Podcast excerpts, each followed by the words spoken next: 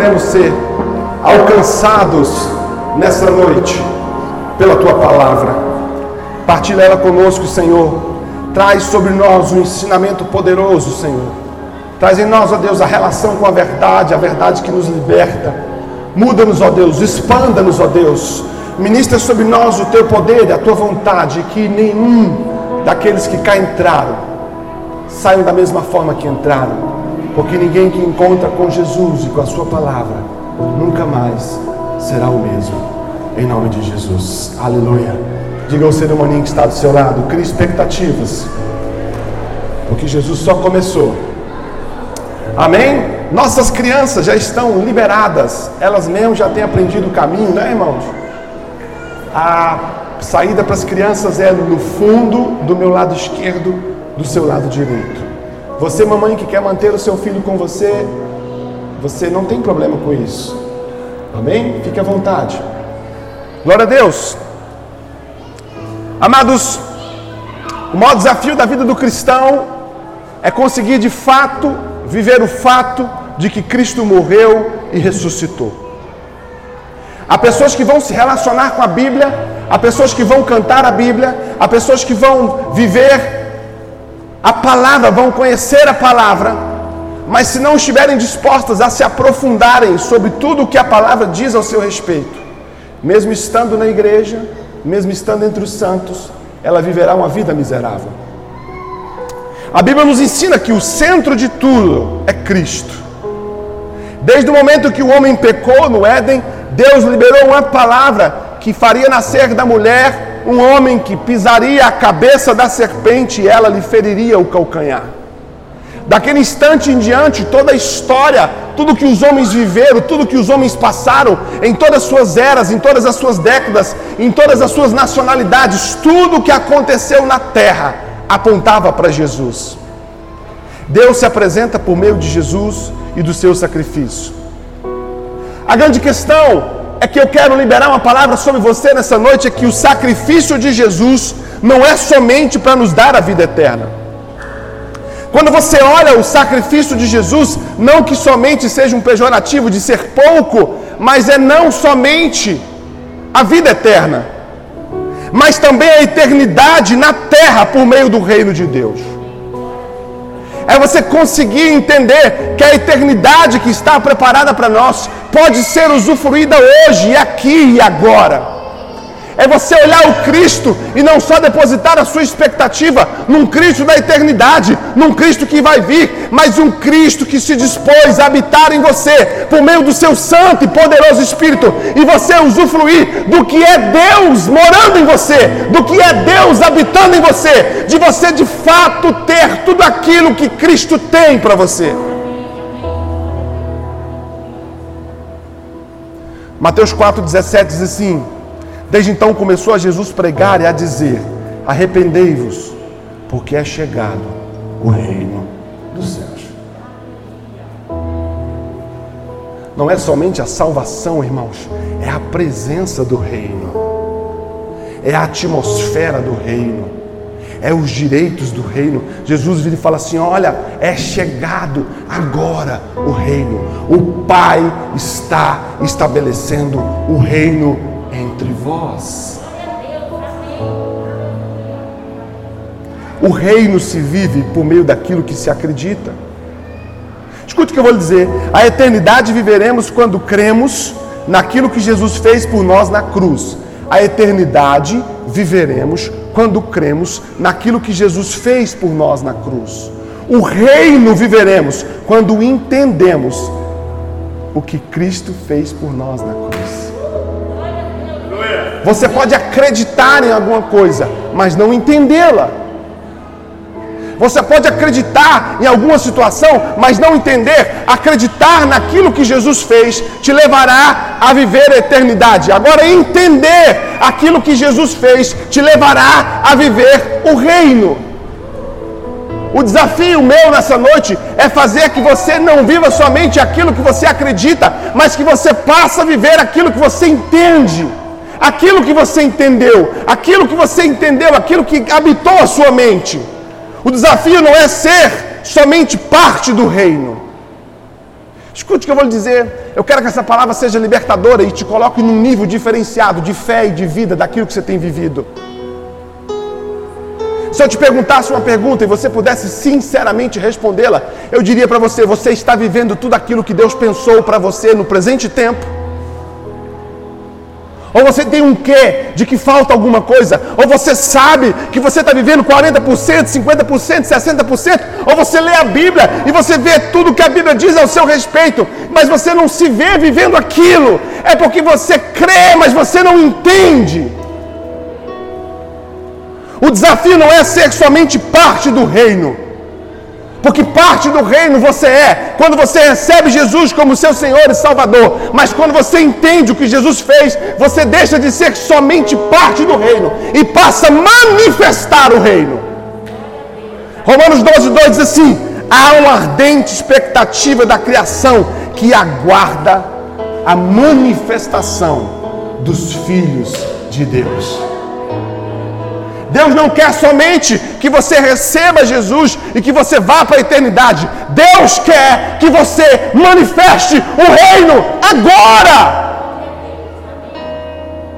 Não há pior coisa do que uma vida cristã rasa sem a manifestação do reino. Viver somente para a eternidade é excluir do presente tempo a possibilidade da manifestação do reino. O maior desafio do cristão do presente século não é ser salvo por Jesus, mas é manifestar o reino dele. Ser salvo é parte dos, dos que os meus olhos conseguem olhar.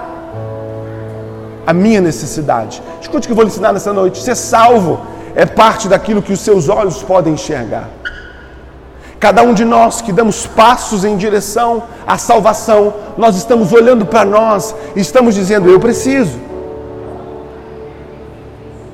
Quando você resolve ter uma caminhada com Jesus, é porque você chega à conclusão de que você precisa de Jesus, de que você não consegue viver sem Jesus, de que a sua vida sem Jesus é uma vida que você estará cercado e normalmente habitado pela morte. Aí você olha para a sua necessidade e você olha para o que você precisa e você vive o processo de salvação. Mas manifestar o reino é parte daquilo que eu entendo ser a vontade de Deus e a necessidade do outro. Manifestar o reino é quando você entende o que é a vontade de Deus e a necessidade do outro. Porque a nossa geração vive a incapacidade da manifestação do reino? Porque somos uma geração dotada de o meu mesmo. Eu, eu sou o centro, é o que eu preciso, é o que eu quero, é o que eu preciso ter, é o que eu preciso contar. E nesse momento você abraça a salvação, mas você anda a passos largos do reino, porque o reino é a manifestação daquilo que Deus fez em você e por você, mas não mais para você. É para agradar um Deus que te salvou e resgatar aquele que está ao seu lado. Porque não manifestamos o reino? É porque o evangelho com o qual nós convivemos com ele nos ensinou a sermos para nós. Essa se tornou a maior dificuldade porque vivemos o evangelho do pão que se come e não do pão que se parte. Essa é a maior dificuldade porque fazemos oração do meu Pai e não do Pai nosso. Essa é a maior dificuldade porque dizemos do que o reino vem a mim e nunca eu ide. Sua mente foi ensinada a viver uma vida cujo beneficiário dela seja somente você e aqueles a quem você tem interesse nela. Escute o que eu estou te ensinando. E a igreja tem grande parte de culpa nessa mentalidade estabelecida porque criamos um viés de comunicação evangelística a partir das necessidades das pessoas, as necessidades físicas e materiais. Nós vendemos um evangelho que realiza sonhos, não que ele não seja verdadeiro. Nós criamos um viés de comunicação com as pessoas em de que ela precisa se casar, vem para a igreja. Ela precisa prosperar, vem para a igreja. Ela precisa, ela precisa enricar, vem para a igreja. E vem para a igreja a comunicação que nós criamos é o evangelho em torno dele. Ou seja, vem para a igreja e compre tudo que você quiser comprar. Vem para a igreja e casa, vem para a igreja e mude sua vida. Não que isso não seja uma realidade. Mas a mensagem de Cristo é arrependei-vos. é arrepender-vos. A mensagem de Cristo é que você se tornará alguém melhor a partir da consciência de que quem você é não vale a pena ser. Não por aquilo que você vai ter, não por aquilo que você precisa ter. A mensagem que a igreja criou tem criado crentes meninos, infantilizados, doentes, mimados, gente que se acostuma com aquilo que Deus pode dar. Somente com aquilo que Deus pode dar, somente com aquilo que Deus pode dar. E no momento em que Deus disser não, o Deus que estava dando não serve mais para ele. Quando o Evangelho, a pregação correta dele está em Romanos 3, 23, pois todos pecaram e carecem da glória de Deus. Não, o Evangelho não é sobre o que ele vai te dar, é sobre o que ele já te deu. A vida dele pendurada no madeiro para salvar eu e você da morte e do pecado. Quando eu encontro essa realidade, eu me torno filho e terei todos os benefícios da mesa do Pai.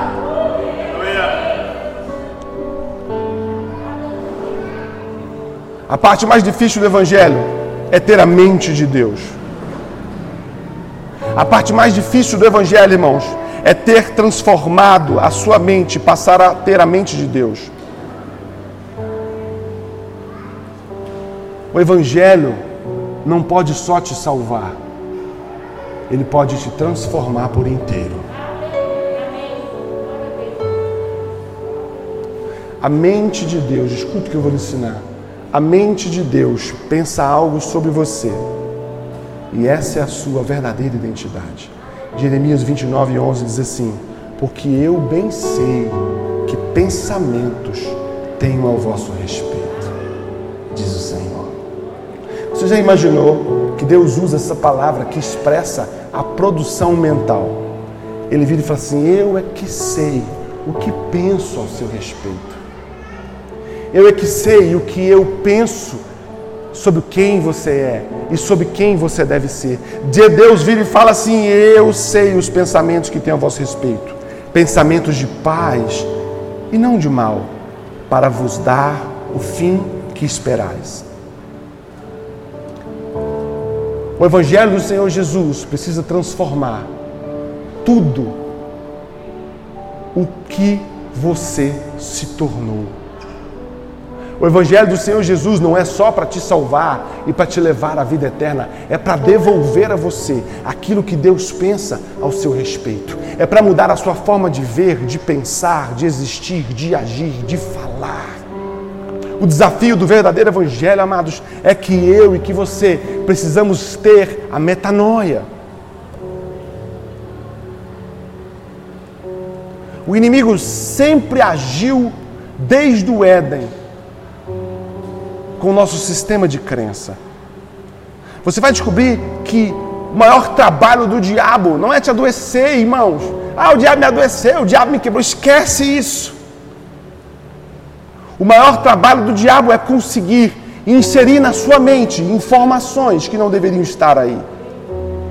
E o modus operandi de Satanás foi revelado no jardim do Éden, quando Deus vira para Adão e Eva e fala: oh, vocês podem comer de tudo, Adão e Eva recebem uma informação da boca de Deus. Adão e Eva recebem uma informação da boca de Deus, da boca de Deus, como deveriam se portar, o que deveriam fazer e o que não deveriam fazer. Essa foi uma informação que foi dada, e a partir de então, essa informação se tornou o sistema de crença de Adão e Eva. O que a serpente faz é que a serpente joga uma nova informação e uma nova informação tão sutil que quase se pareça com a informação de Deus, e a única finalidade dessa informação é tirar da sua mente a informação de Deus e colocar a informação dela.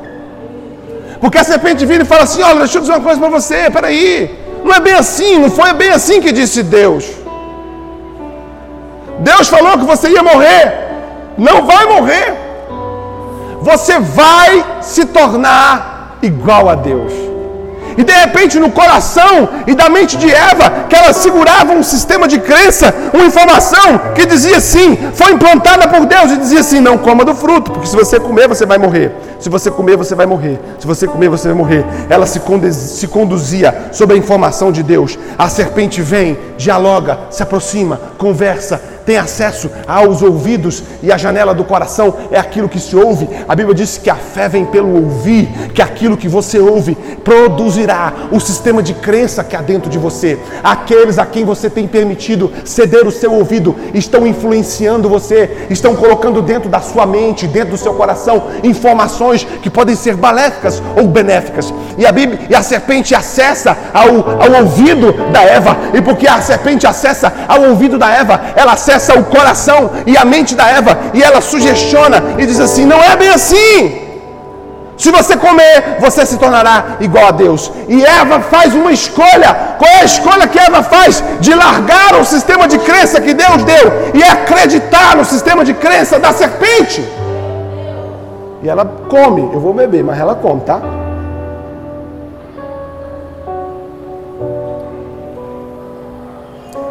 algum momento a mente dela se apossou da verdade equivocada.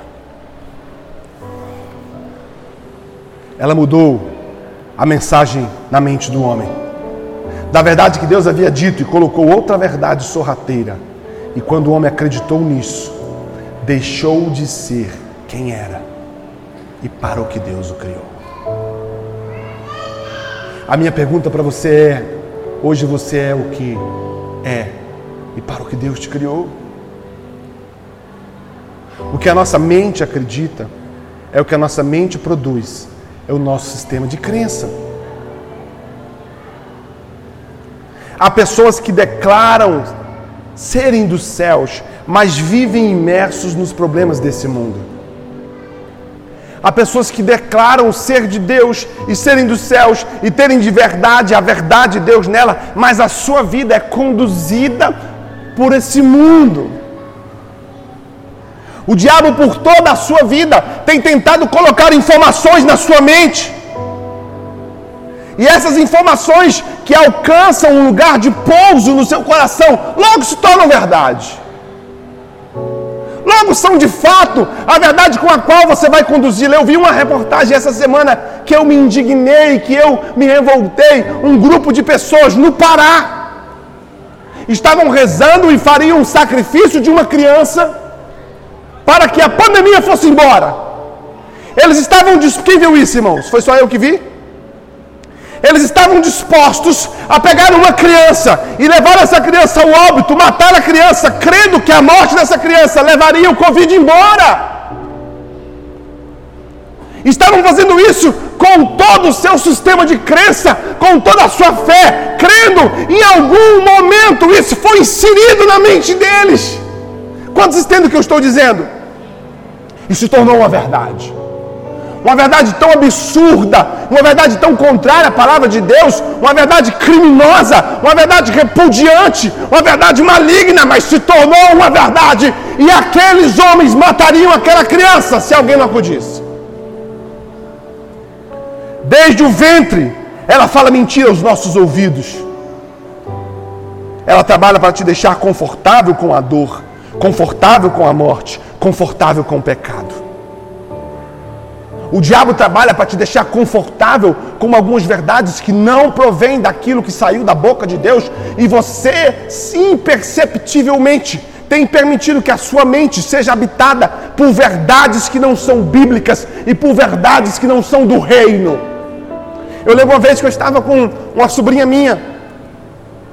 E nós estávamos jantando e conversando. Eu trabalhei por mais de 12 anos como guia turístico no Oriente Médio. Eu levava grupos para Israel, Egito, Jordânia. Eu criei grupos dos maiores pastores do Brasil. E eu sentei com ela e falei assim: minha filha, tinha acabado de chegar na viagem, trouxe uma lembrancinha para ela e falei assim: minha filha, você, você precisa se organizar para fazer uma viagem dessa.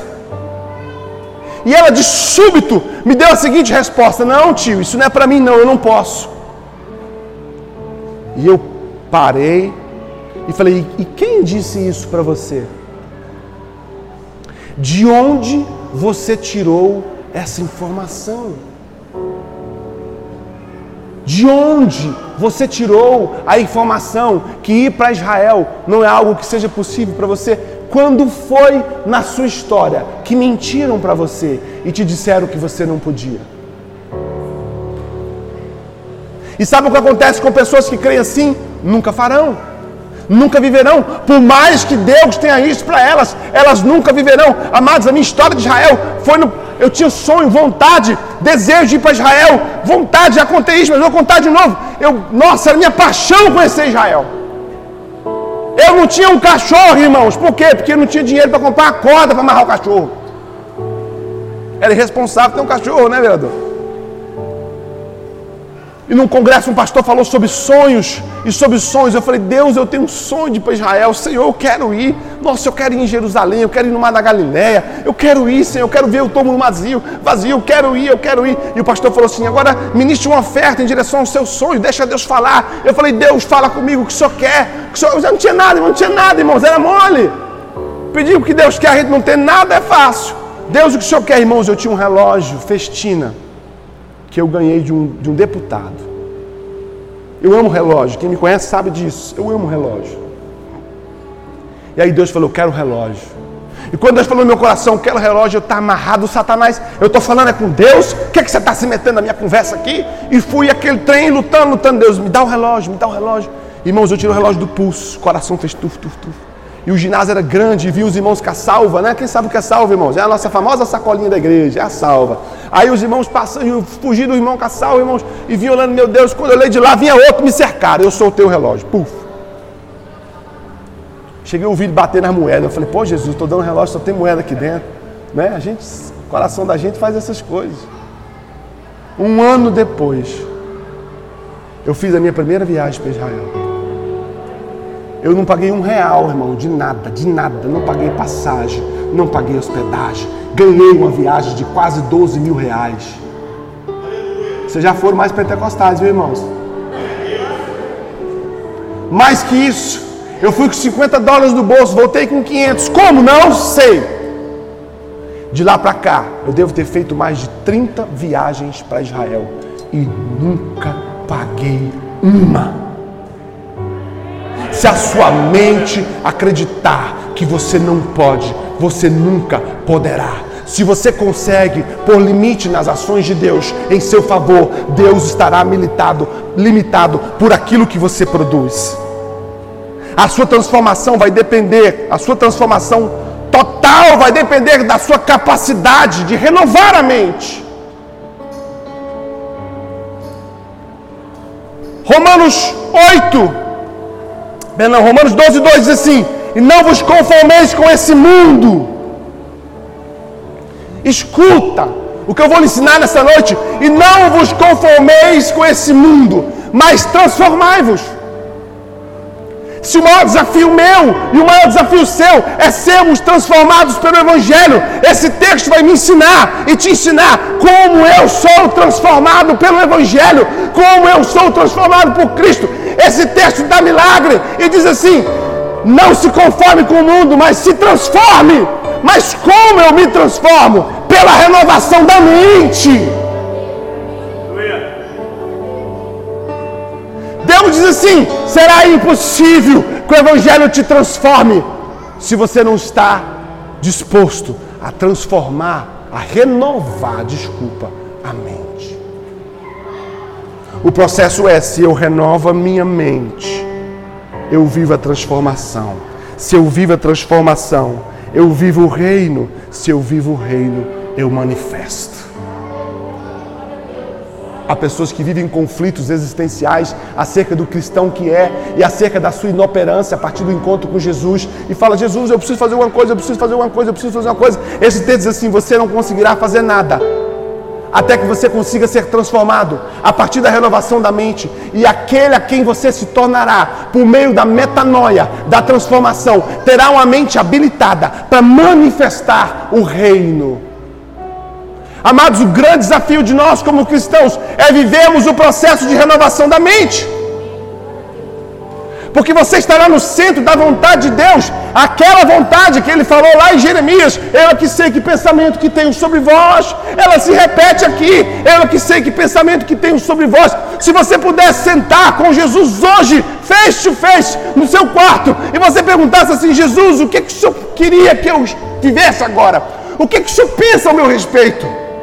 Você se escandalizaria com o que ele diria ao seu respeito. Porque quem recebe Jesus como Senhor e Salvador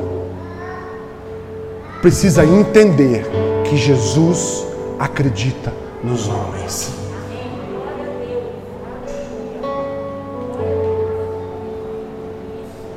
E o texto diz: Para que você experimente qual seja a minha boa, perfeita e agradável vontade.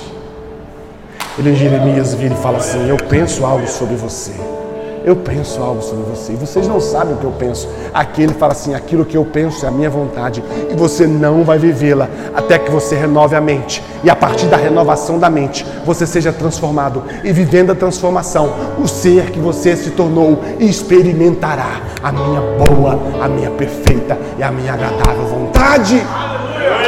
Eu quero lançar um desafio para você nessa noite, antes de encerrar a minha palavra. Você precisa estar disposto a renovar a sua mente. Voluntário ou involuntariamente você tem códigos aqui dentro que não pertencem a Deus. Por opção ou por inserção, a sua mente conduz informações que não estão no coração de Deus.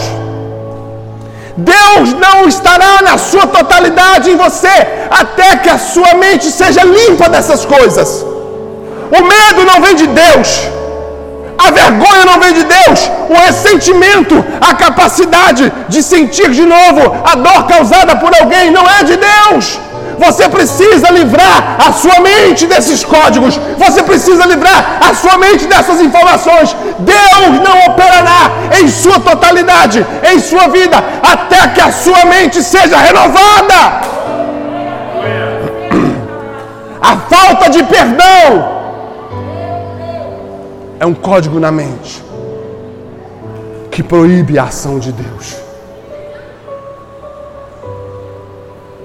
Você que carrega a ausência do perdão na sua vida.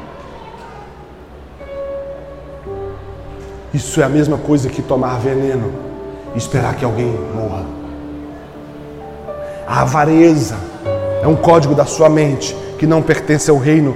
O reino não beneficia os avarentos, o reino beneficia aqueles que entendem o favor, a liberalidade, a graça, a gratidão é aqueles que estão dispostos a não serem poços para reter água, mas aqueles que estão dispostos a serem rios para distribuir. Você precisa mudar essa mente. Não é retendo que se é abençoado, é dando que se é abençoado, é favorecendo que se é abençoado.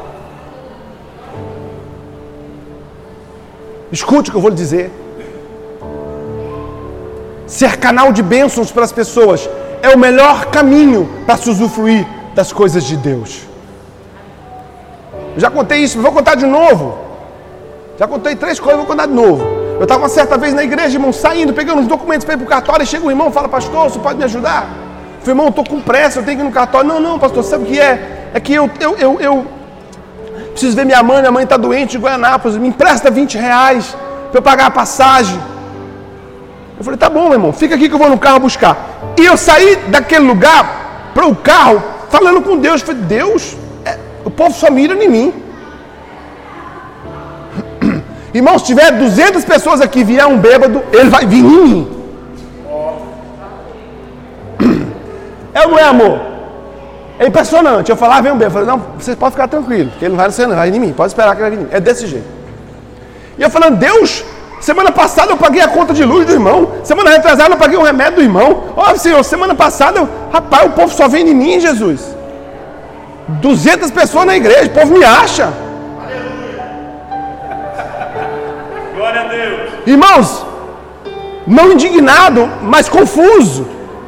Quando eu botei a mão na minha carteira que eu desci, o Espírito Santo de Deus falou assim para mim: Sabe qual é a vantagem de ser canal de bênção na vida das pessoas? Eu falei: O quê? É que eu nunca te deixarei secar.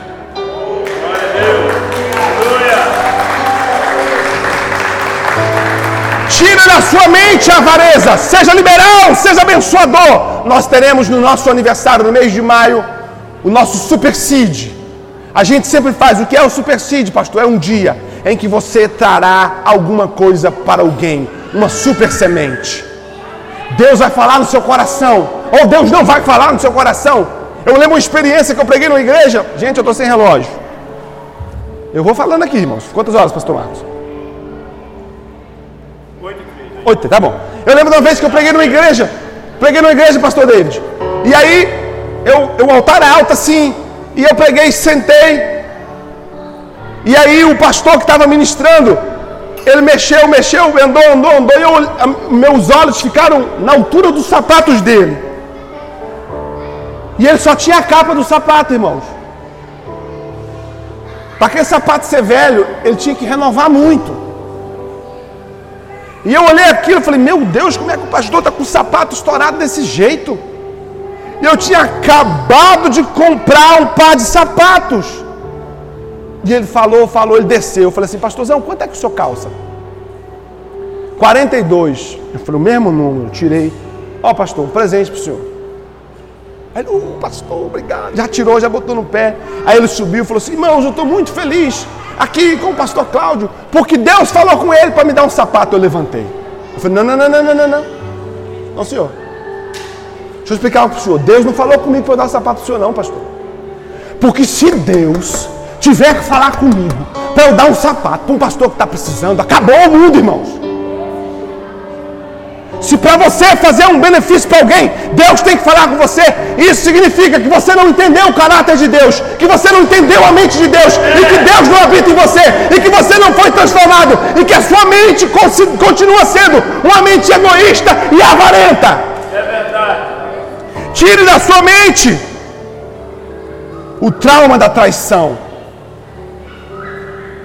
A sua mente não será renovada enquanto a traição e os sentimentos dela influenciar seu coração, suas escolhas e suas decisões.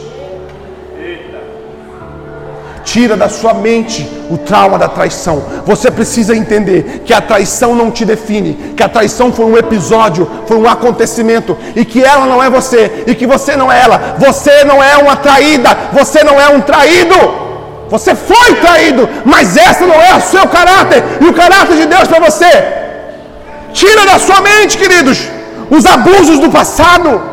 São códigos que o diabo colocou em você e que confundem a sua identidade. Os abusos que você sofreu no passado, sejam sexuais, sejam emocionais, sejam o que quer que sejam, de pai, de mãe, de tio, de avó, de pastor, canalhas do altar e se esse código ainda existe dentro de você, e se a sua mente ainda é influenciada por um trauma de uma traição ou de um abuso, você precisa renovar a sua mente, você precisa tirar tudo isso lá de dentro e colocar os pensamentos de Deus. Tire da sua mente sensações e sentimentos que te adoecem e que te matam. Cenas como fotografia que te levam a lembranças tão doloridas que roubam a sua personalidade. Há pessoas que, quando ouvem falar de alguém, ou vão falar com alguém, ou vão encontrar com alguém, isso é suficiente para dar calafrios, tremedeira. Olha o que aconteceu com a sua mente.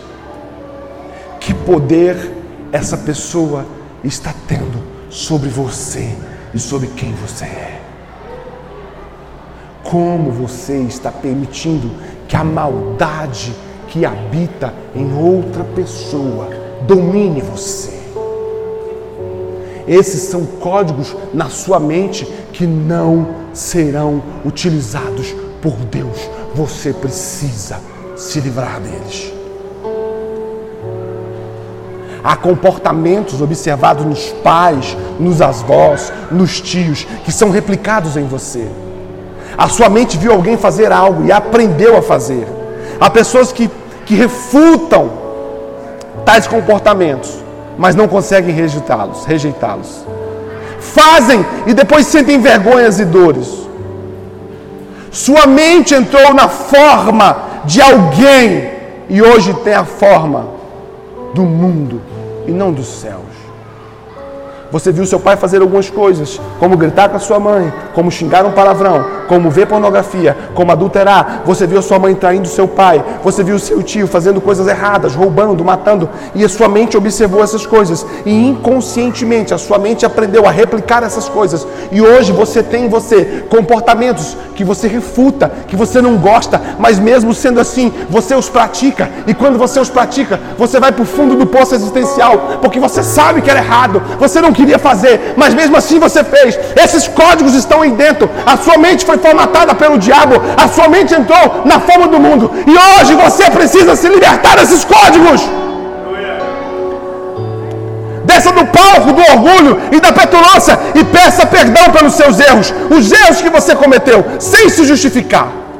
Pedido de perdão não é pedido de justiça. Pedido de perdão é pedido de perdão. Não diga assim, oh, irmão, me perdoa, mas você sabe. Não tem mais você sabe. Não tem, você entende? Desça desse altar do orgulho, olhe para a sua história e vá aonde você errou, com quem você errou e resolva isso, porque há uma raiz no seu coração que está conduzindo a sua mente e você não terá a plenitude da mente de Deus. Perdoe a si mesmo. Há pessoas que não conseguem conviver com o mal que causaram a si mesmo e são vítimas do próprio mal. Ei, se perdoe. O que eu vou dizer agora, escute com todo o carinho da sua vida. Saia das redes sociais. Pare de querer ser alguém lá dentro para ser aceito por pessoas que não conhecem quem você é. Isso é idolatria. Isso é jogar na rede alguém que você não é. Esperar que alguém dê like. João 8,36 diz assim: Se, pois, o Filho vos libertar, e se, pois, o Filho vos libertar, verdadeiramente sereis livres. Deixe que Ele te liberte. Permita o Filho te libertar. Sua incredulidade provocada por uma mente cercada e moldada pelo mundo, torna a sua presença para Cristo um sofrimento. Deus não tem prazer na presença de pessoas cujo seu sistema de fé e crença obedece os padrões do mundo. Deus não tem prazer na presença de pessoas cujo seu sistema de fé e crença obedece o padrão do mundo.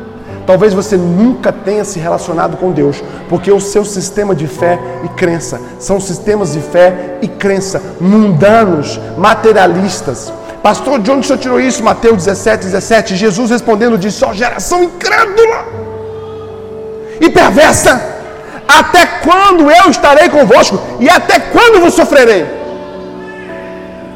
Deus não tem prazer numa mente que não crê. Deus quer estar com você e se relacionar com você, mas você precisa ter uma mente que creia, uma mente que se liberte de uma formatação mundana, pecaminosa, ofensiva e tenha a mentalidade de Deus. Renove a sua mente todos os dias, todas as horas. Aleluia. Essa será uma guerra, irmãos, da mais difícil que você vai ter. Porque é uma guerra, irmãos, que você terá que lutar contra si mesmo. É uma guerra que você terá que lutar contra âncoras pesadas que foram colocadas no seu coração, na sua mente, ensinamentos pecaminosos que o seu pai inculcou na sua cabeça. Essa será uma guerra que você terá que lutar contra os seus desejos, contra os seus prazeres, contra as suas vontades. Mas enquanto você não estabelecer uma guerra para renovar a sua mente, você não viverá no reino aqui na terra. Fique de pé em nome de Jesus. Eita! Fala, Jeová. Glória a Deus.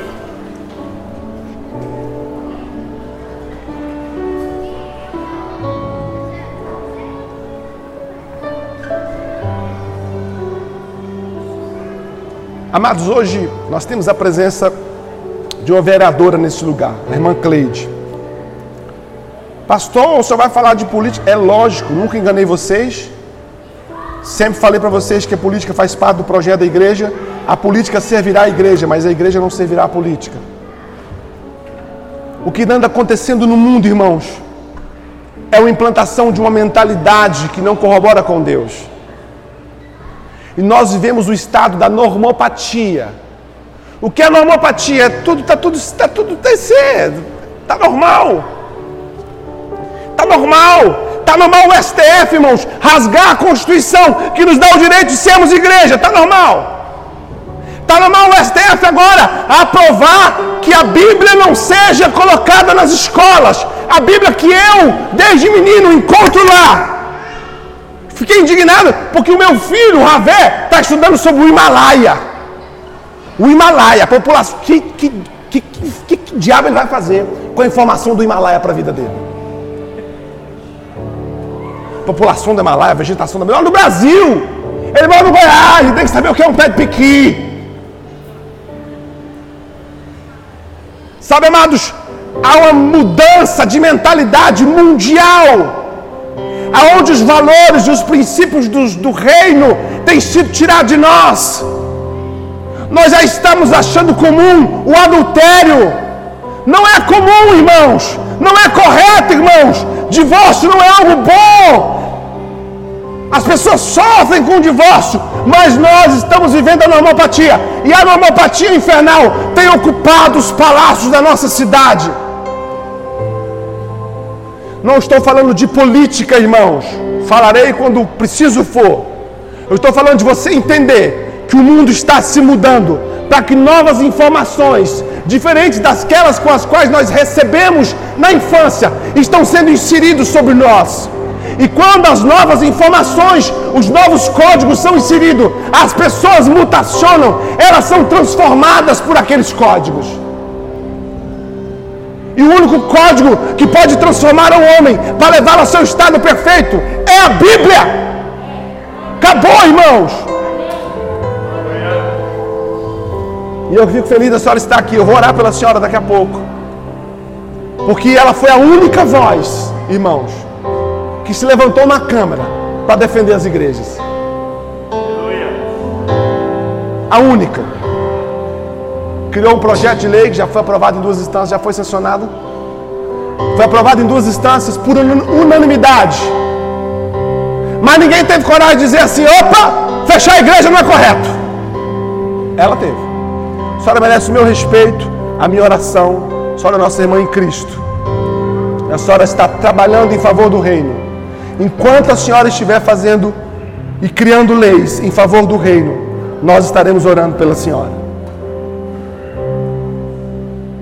Cuidado com as informações que foram colocadas aqui. Ah, o Brasil vai quebrar, o Brasil vai quebrar, o Brasil vai quebrar, o Brasil vai quebrar, o Brasil vai quebrar, o Brasil vai quebrar. Você acreditou nisso?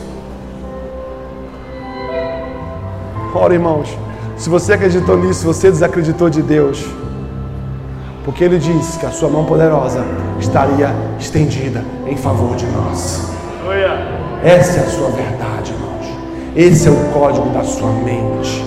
Ela diz que Deus, em Cristo Jesus, segundo o seu favor e graça, suprirá todas as suas necessidades. Você entende isso, irmãos? Qual é o código que você está se baseando sobre ele? Renove a sua mente. Deixa eu dizer uma coisa para você, meu querido. Se desconecte de pessoas doentes. Saia de relacionamentos doentios, sufocantes, pecaminosos, depressivos, sequestradores de identidade, opressores. Abandone esses relacionamentos hoje. Você sabe quais são as pessoas que têm falado ao seu ouvido que te fazem mal. Abandone essas pessoas. Viva perto de pessoas que te aproximem de Deus. Dê acesso a pessoas que te. Não dê acesso a pessoas que te liguem no domingo e falam assim: ó, oh, vamos assar a carne, vamos fazer um churrasco. Essas pessoas não te amam, não querem o seu bem. Aprenda a definir quais são aquelas pessoas que estão te direcionando para o seu destino. Qualquer outra pessoa que não te empurre para o seu destino, ela vai te desviar do seu destino, ela será uma perca de tempo na sua vida. Renove a sua mente, renove as suas forças, renove seus pensamentos, expulse para fora da sua mente todo negativismo, expulse para fora da sua mente toda depressão, toda ansiedade, toda palavra mentirosa. Não creia nisso, não creia nisso, creia no Cristo ressurreto que está sentado no alto e sublime trono e que habita em você por meio do Espírito Santo de Deus.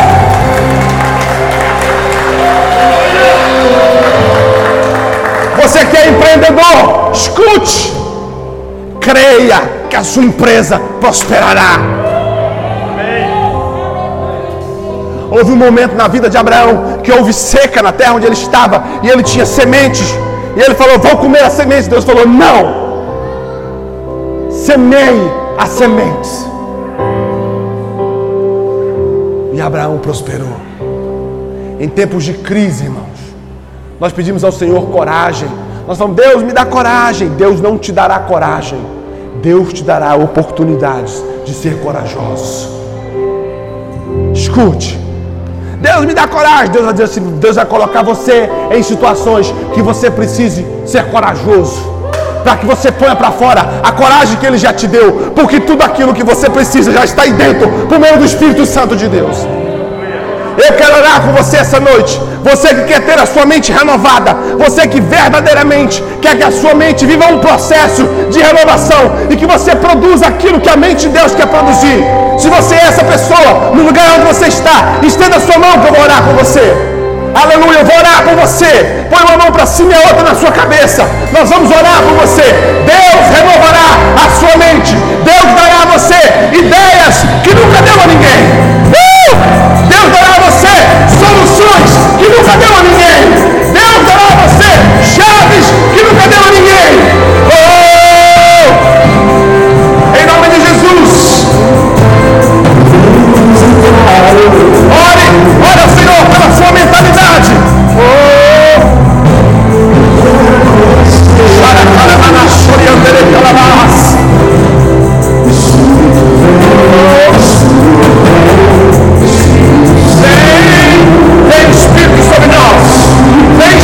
coming up.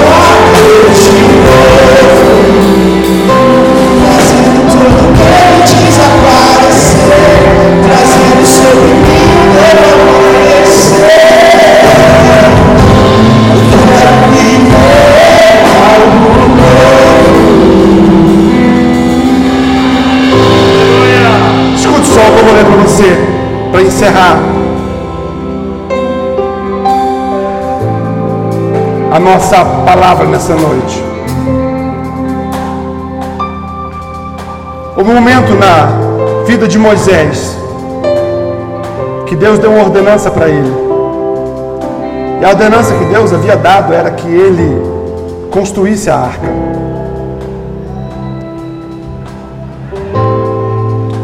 O tabernáculo de Deus, o santo, o santo dos santos.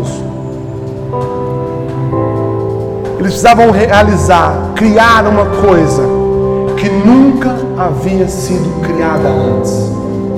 E mais do que isso, um projeto escrito pela mão de Deus.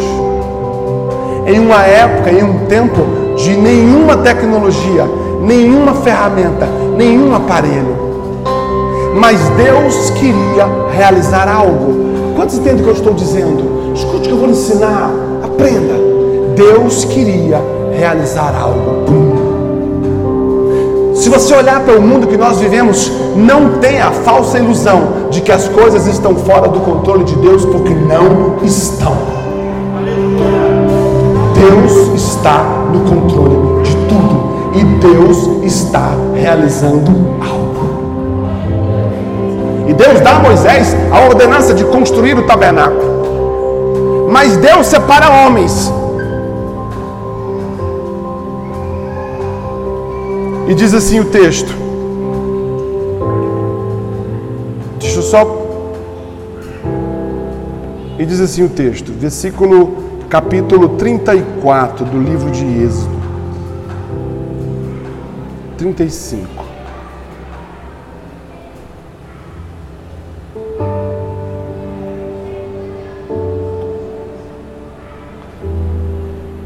Moisés recolheu a oferta e estava tudo pronto para ser feito.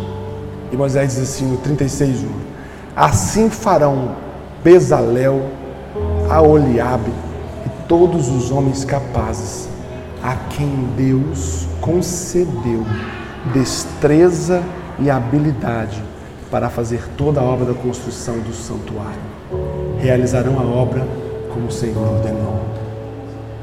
Deus dá algo a ser feito. Homens não sabiam fazer. E Deus coloca na mente deles códigos de fazer o que nunca foi feito. Deus dá a esses homens habilidades de fazer o que nunca foi feito. E eles são capazes de ouvir e entender a mente de Deus e replicar isso na madeira, no ouro, no, no, no pano. O que isso quer dizer com isso, pastor? É que eu vou orar para que você conceda a Deus acesso à sua mente. Deus dará a você algumas coisas que não deu a ninguém. Posso ouvir um amém seu? Pastor, eu mexo com construção civil. Você não vai ser mais do mesmo. Deus dará a você algumas coisas poderosas. Pastor, eu sou um, um, um, um político como eu tenho aqui.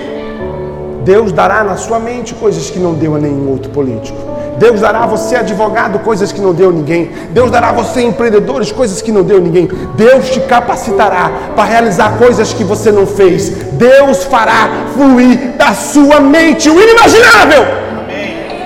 Você crê nisso? Então põe a mão na sua mente que eu vou orar.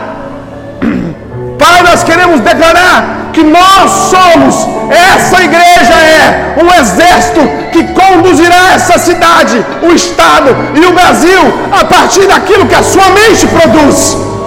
Dá-nos, ó Deus, habilidades, dá-nos, ó Deus, condições de criarmos, de realizarmos, de pensarmos aquilo que o Senhor não permitiu a ninguém ainda.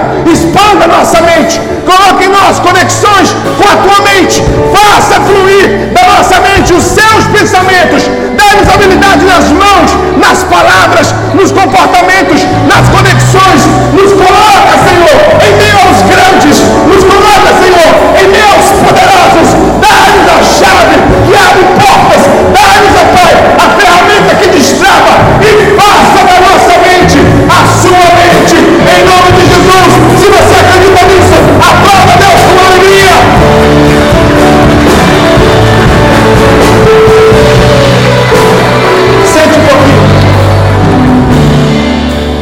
Já estamos encerrando. nosso momento de oferta. Eu sempre costumo dizer que oferta não tem a ver com dinheiro. Amados, oferta é a expressão física daquilo que o seu coração e o seu espírito pensam a respeito de Deus. Quem tem filhos aqui, levanta a mão. Quem ama seus filhos, diga amém. Quem tem esposa aqui, diga amém. Quem tem esposo aqui, diga amém. Quem não tem esposa nem esposo, diga misericórdia, Senhor. Amém. Vai chegar. Eu tenho dois filhos na faculdade, irmãos. Camilo e Isaac. Eu amo os meus filhos com todas as minhas forças. E os meus filhos fazem faculdade particular. A Camila faz odontologia, o Isaac medicina veterinária. E eu tenho feito tripa e coração para investir naquilo que eles estão realizando. Irmãos, é um malabarismo, é milagre em cima de milagre. Por que, que eu invisto naquilo que eles estão fazendo? Porque eu amo. Eu amo os meus filhos. Talvez você tenha um filho que esteja na faculdade e eu não gasto dinheiro com ele. Por quê? Porque eu não amo seu filho, irmão. Tanto quanto eu amo o meu. Esse momento é o momento da nossa expressão de amor. Por quê? Porque você vira e fala: Deus, eu amo Deus, eu amo Deus, eu amo Deus. Quem é a pessoa que você mais ama no mundo? É Deus. E você investe mais naquilo que Deus está realizando ou no que você está realizando. Não é sobre dinheiro, irmãos, é sobre coração. A Bíblia fala sobre alguém que dá e Deus ama quem dá. Não, Deus não ama quem dá, irmão. Esquece, eu trouxe Deus me ama. Não, não, não. Deus ama a motivação do seu coração. Deus ama quem dá com alegria. Porque quem dá com alegria reconhece que tudo aquilo que tem veio das mãos de Deus. Porque quem dá com alegria reconhece que tudo que virá a ter também sairá da mão de Deus. E quem tem esse amor por Deus e por aquilo que Deus está realizando nessa casa, não consegue estar numa cadeira sentada e não entender que uma luz está sendo paga, que uma limpeza está sendo feita, um aluguel está sendo pago, instrumentos estão sendo comprados e não participar disso. É desonesto para si mesmo ir por um, por, um, por um restaurante com os amigos e comer uma pizza e você não pagar o seu pedaço. Você precisa ter amor a Deus, entender o que estamos fazendo aqui. E mais do que isso, há uma verdade sobre a liberalidade daquilo que se dá. E isso é princípios do reino, irmãos. São princípios de tudo que o homem planta, colherá. Não se pode viver um evangelho onde você não acredita nos princípios dele. Não quero ser agressivo, mas quero ser reflexivo. Você consegue crer que tem um Deus que você não vê, que tem um Jesus que você não viu, que Jesus morreu numa cruz há dois mil anos atrás, que ressuscitou, que, você, que esse corpo que está aqui vai acabar e tem um espírito dentro de você que vai para um céu. Você consegue acreditar nisso tudo consigo e não consegue acreditar que você será fiel ao Senhor e Ele cuidará de você e Ele te prosperará. Será que essa sua fé te salva? Que você seja reflexivo e com alegria dê ao Senhor. Fique de pé em nome de Jesus. Você que precisa de envelope, de oferta, de dízimo, só levanta a mão que os voluntários irão dar a você.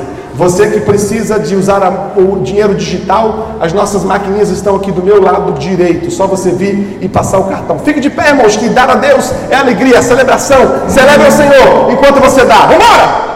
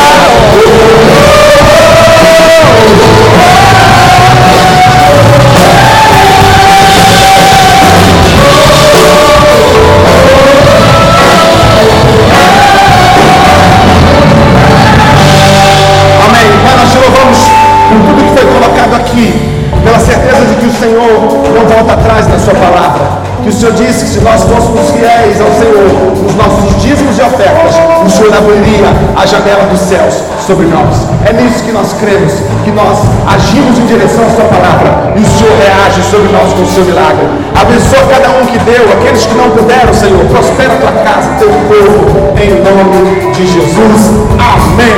Aplauda o Senhor com alegria. Sente um minutinho.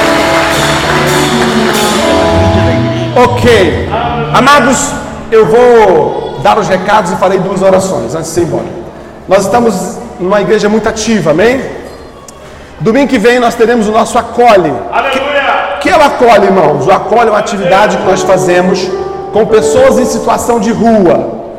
Nós montamos uma estrutura aqui com corte de cabelo, nós montamos uma boutique